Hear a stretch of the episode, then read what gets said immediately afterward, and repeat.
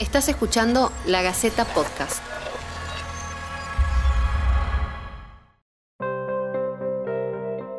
¿Qué nos pasa? Un podcast para navegar en los sentimientos, preocupaciones, miedos y emociones que nos invaden a diario. Un espacio para hablar de todo y sin prejuicios. Te invito a que me acompañes en estos 15 minutos y nos sigas. Podés mandar tus preguntas a podcast.lagaceta.com.ar.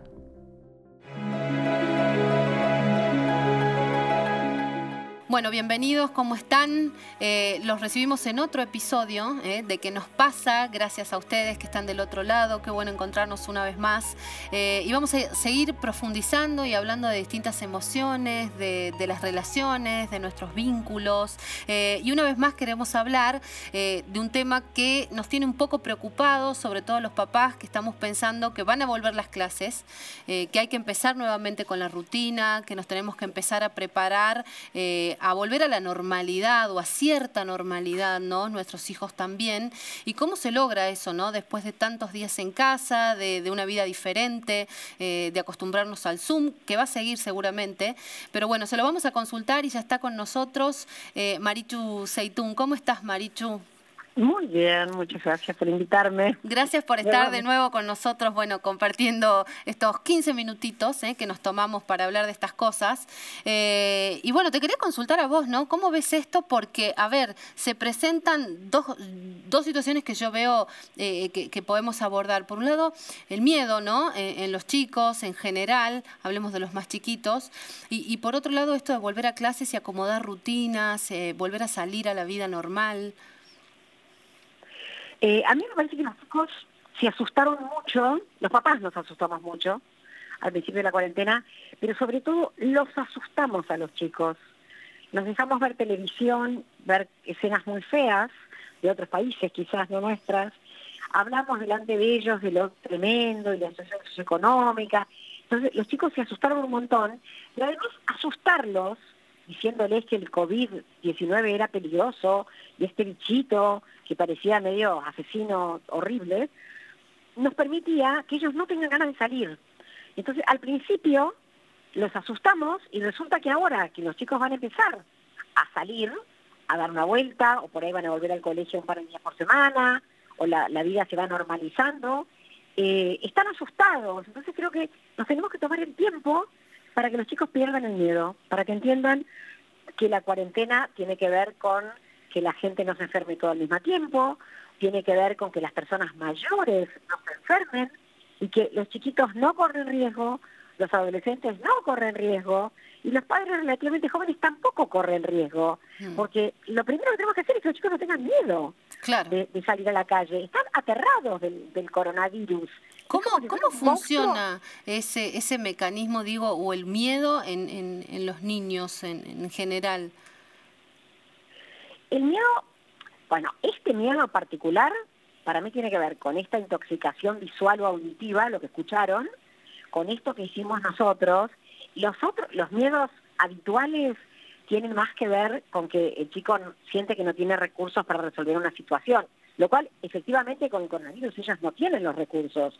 Pero si nosotros le venimos diciendo que es peligroso, que no salgas a la calle, que no saquen ni asomen ni la punta de la nariz, que uno se puede morir, y entonces sin querer le echamos leña al fuego del miedo a ese chico.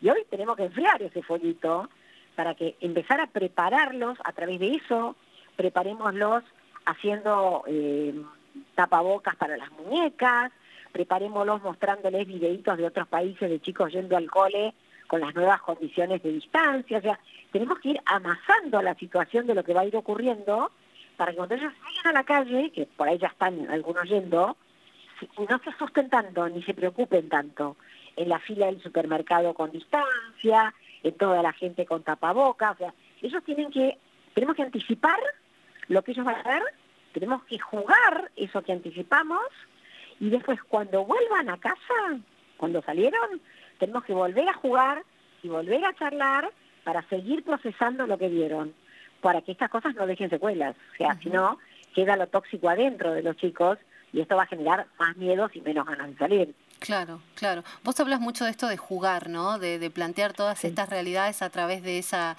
de ese recurso. Eh, me imagino que obviamente lo decís porque porque bueno tiene un sentido, ¿no? Lógicamente hablando de chicos. Claro, porque los chicos no juegan solamente para divertirse y por placer.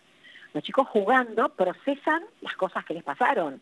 Vos, si tenés hijos, sabés que la chiquita juega a la mamá y es una mamá malísima, gritona, que dice de todo, y fíjate derecha, y portate bien, y hace esto. Y lo que está haciendo es tratando de elaborar lo que su mamá, a lo mejor ni siquiera en ese tono, hizo con ella. Y realmente sirve. Y entonces a nivel coronavirus también sirve. Jugar al doctor y jugar al papá y a la mamá y jugar al colegio con las nuevas reglas, nos va como ayudando a entender lo que se van a encontrar y cuando se lo encuentren ya está, sí, conozco, ya estuve jugando en mi casa a esto que estoy viendo en este momento. Claro, se les va haciendo más natural, ¿no? Claro, tal cual. Es un proceso que, que bueno, les va a costar menos transitar. Eh, ¿Y cómo? Porque hay chicos que no manifiestan, ¿viste? El miedo, o quizá eh, no, es tan, no es tan notorio, pero, pero ¿cómo podemos como papás darnos cuenta si nuestro hijo está... no hablemos de asustado, pero que esto no lo está asimilando de la mejor manera, que está preocupado. Eh, primero, los miedos son muy, no sé cómo decirlo, pero desgraciados sería la palabra porque los chicos no suelen decir me da miedo, dicen no me interesa salir a la calle, estoy lo más bien en casa, no quiero, no me gusta, porque nadie, o sea, para tu ego no es muy bueno decir me asusta o me da miedo. Es más fácil decir no me interesa, estoy bien acá, ¿para qué salir? No tengo ganas. Entonces, ese sería un, primer pesquisaje. Mm. Si los chicos no tienen ganas de nada, y a lo mejor por debajo de eso hay un poquitín de susto, y me parece que es importante averiguarlo. Eh, y la otra cosa, cuando sí lo vemos al miedo, que chico está como que vive en un, en un radiol, digo yo, o sea, en un mundo tan chiquitito que no se anima a nada porque no quiere salir de esa zona de comodidad, y ahí nuestra tarea es pasitos de bebé, ir acompañándolo primero a que se asome a la ventana, y cuando se asomó a la ventana y vio que no pasaba nada, abrimos la ventana para que saque la nariz, y después, no sé, nos vamos a la puerta y abrimos la puerta sin salir hacer pequeños pasitos para que nuestros chicos vayan venciendo sus miedos, pero no de todo junto, no. Mini pasitos chiquititos, muy acompañados por papá y por mamá, hasta que ellos van logrando, nada, salir a la vereda, tocar el árbol, llegar a la esquina, o sea, en micro pasitos de bebé, que ellos lo vayan logrando, porque, y te das cuenta de que era miedo, porque cuando ese chiquito que no quería salir a la calle llega a la esquina, vuelve feliz con una sonrisa de oreja a oreja porque logró llegar hasta el esquina. Exacto. Además vio que no pasaba nada, que no había nada, nada tan grave, ¿no? Seguramente. Eh, Marichu, ¿y, ¿y, en qué actitudes has notado, quizá vos, ¿no? En la consulta, eh, que, había manifestaciones como de cierto miedo, sin, sin como vos decís, eh, nombrarlo, no sé, cosas que, o regresiones, ¿no? En los chicos. Bueno, sí, regresiones sí, pesadillas también un ah, eso, claro. Eh, los chicos como, como durante el día juegan y procesan lo que pasaron, si no les alcanzó con lo que jugaron o no jugaron, a la noche sueñan. Y cuando este sueño, porque soñar es jugar dormido, cuando el sueño fracasa, por decirlo de alguna manera, se convierte en pesadilla y me despierto angustiado. Entonces, si tenemos chicos con muchas pesadillas, o que les cueste dormirse, es otra señal bastante común, sí. Eh, está queriendo decir que no han procesado lo suficiente. Y a veces procesar es jugar, y otra vez procesar es moverse, ojo, correr, descargar, saltar. Ellos también tienen que transpirar, esa es otra muy buena manera de descargar las cosas tóxicas que nos pasan durante el día. Y pensá que estar con papá y mamá todo el día, que por ahí me reten y tengo un hermanito chiquito y todo el día mi hermanito me toca todo y si le pego mi mamá me reta, o sea, el, el ambiente se pone bastante tóxico adentro de la casa además de los temas económicos, de los papás, además de que, no sé, la abuela jamás nos puede venir a dar una mano, todo esto va sumando y los ambientes se ponen tóxicos y los chicos empiezan a tener cosas para procesar y a veces patear una pelotita es una solución excelente para sacarme la rabia y para descargar todo esto y no llevarlo a la noche, porque a la noche me voy a dormir, yo me quiero dormir porque la veo a mi mamá tan harta de mí y de esta situación que si yo me duermo, si yo me duermo mi mamá se va a escapar.